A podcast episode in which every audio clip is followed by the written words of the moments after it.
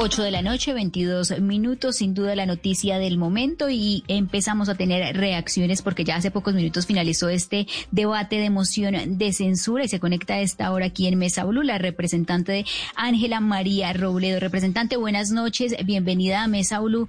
¿Y cómo reciben ustedes esta decisión que se da minutos antes de que finalizara el debate de moción de censura por parte del ministro de Defensa, Carlos Holmes Trujillo? Bueno, la verdad es que durante casi 10 horas estuvimos allí y uno de los argumentos de la moción de censura era el desacato del el ministro eh, Trujillo frente a la sentencia de la Corte y en particular frente al mandato cuarto que le exigía de forma expresa eh, pedir perdón, pedir excusas por los excesos de, eh, la, del SMAT, de la policía en general y en particular del SMAT durante las movilizaciones de noviembre del año pasado. Él, había reiterado durante casi dos horas y media que habló que él sí había pedido excusas, que había pedido disculpas, que ya lo había hecho y se mantenía en eso y bueno, pues resulta que por alguna sincronicidad de la vida me tocó a mí en la intervención y en ese momento llegó el concepto de la magistrada Hilda González señalándole que tenía una hora perdón, un día, un día para pedir perdón de forma expresa y como quedaba establecida en el mandato de la Corte Suprema de Justicia. Pues lo hizo a regañadientes, creo yo, le tocó, pero eh, hay que ver un poco también cómo responden las víctimas, porque ya sabemos que uno pide perdón, pero que quienes otorgan el perdón eh, fundamentalmente son las víctimas de todos estos desafueros del SMAT. Es decir, representante, que si no hubiera sido por el ultimátum del Tribunal Superior de Bogotá, el debate había pasado sin esa respuesta y ese pedido de perdón por parte del ministro.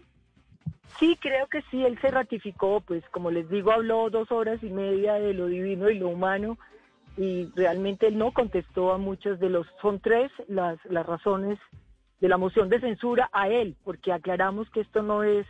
un debate contra, contra las Fuerzas Armadas de Colombia, sino contra él,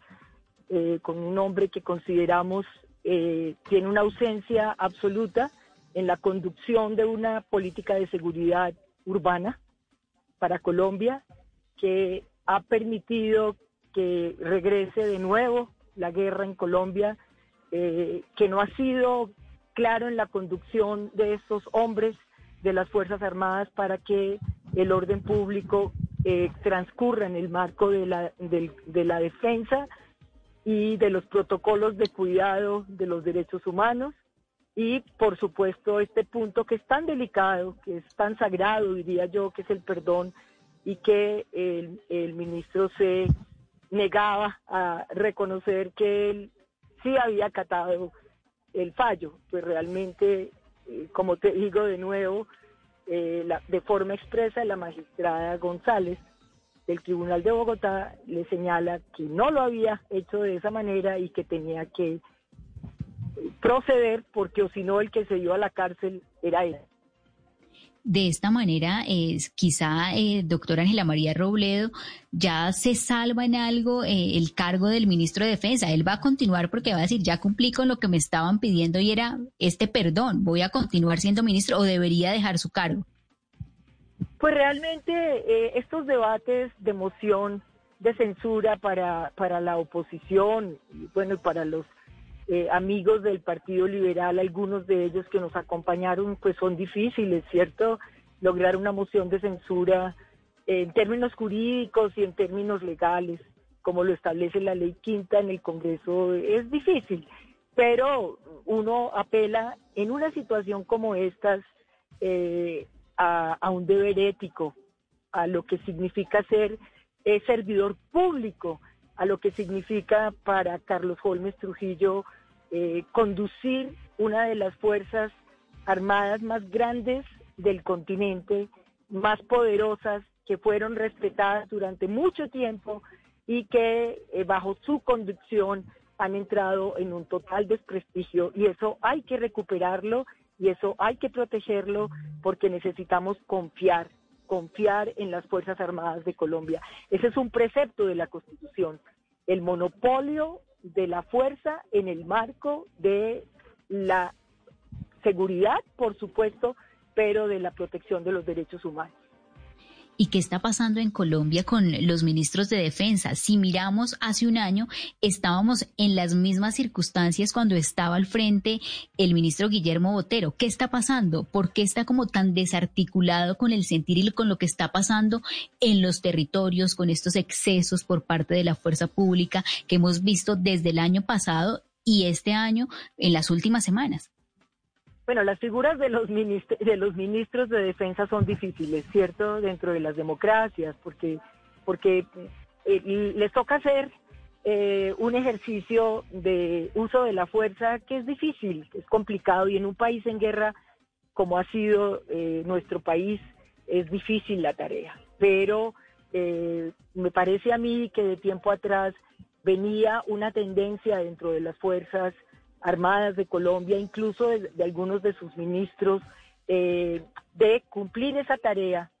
en el marco ya no de la doctrina del enemigo interno, que fue tan propia de eh, las dictaduras del Cono Sur, por ejemplo, o de lo que significó el movimiento de los contras en Centroamérica,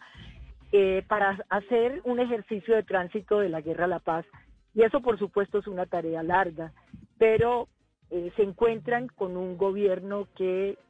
quiere hacer trizas los acuerdos de paz, eso es innegable, eh, que poco a poco ha ido horadando ese compromiso eh, que se adquirió para cumplir el artículo 22 de la Constitución y dos ministros, eh, pues bueno, el ministro Otero, pues un hombre de gremio que apoyó de manera pues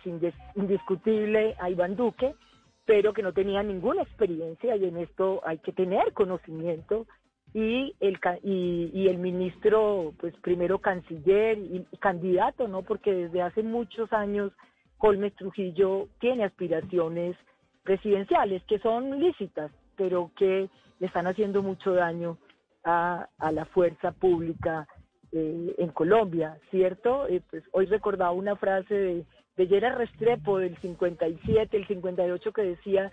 que se llega al servicio público a cumplir los fines del Estado y no a proteger intereses particulares o de un partido. Yo creo que en eso Holmes Trujillo se ha equivocado y por eso hoy le dijimos,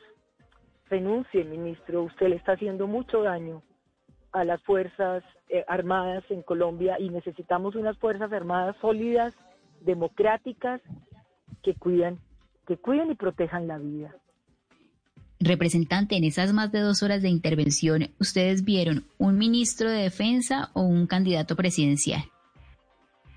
Yo creo que más, él, hace mucho tiempo eh, funge como candidato presidencial. Eh, realmente él habló, de, como te digo, de lo divino y lo humano. Yo creo que también en algunas de nuestras intervenciones, siendo un poco autocríticas, que también hay que hacerlo, pues se trajeron a colación asuntos que no tienen que ver con la moción de censura, porque en la ley quinta está claramente reglamentado en qué consiste la moción de censura, pero se aprovechó para hablar de muchas cosas y entonces él se paseó por muchas problemáticas del país.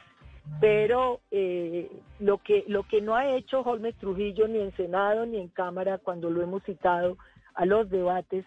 es responder exactamente qué está pasando al interior de las Fuerzas Armadas, porque lo más grave de todo es que él termina diciendo la responsabilidad es individual. Y ya hemos visto cientos de policías y cientos de soldados de, o de coroneles o de tenientes que por alguna falta de claridad en quienes conducen las fuerzas aéreas, las la fuerza aérea, la fuerza naval, el ejército, la policía, terminan abandonados y prácticamente actuando como chivos expiatorios de una ausencia de conducción y de liderazgo en el marco de, en este caso, de un ministro que tiene una de las responsabilidades más importantes en Colombia, que es proteger la vida. Representante, 8 de la noche, 32 minutos. Gracias por acompañarnos aquí en Mesa Blue. Bueno, a ustedes muchas gracias y buena noche. Hacemos una pausa y volvemos en breve.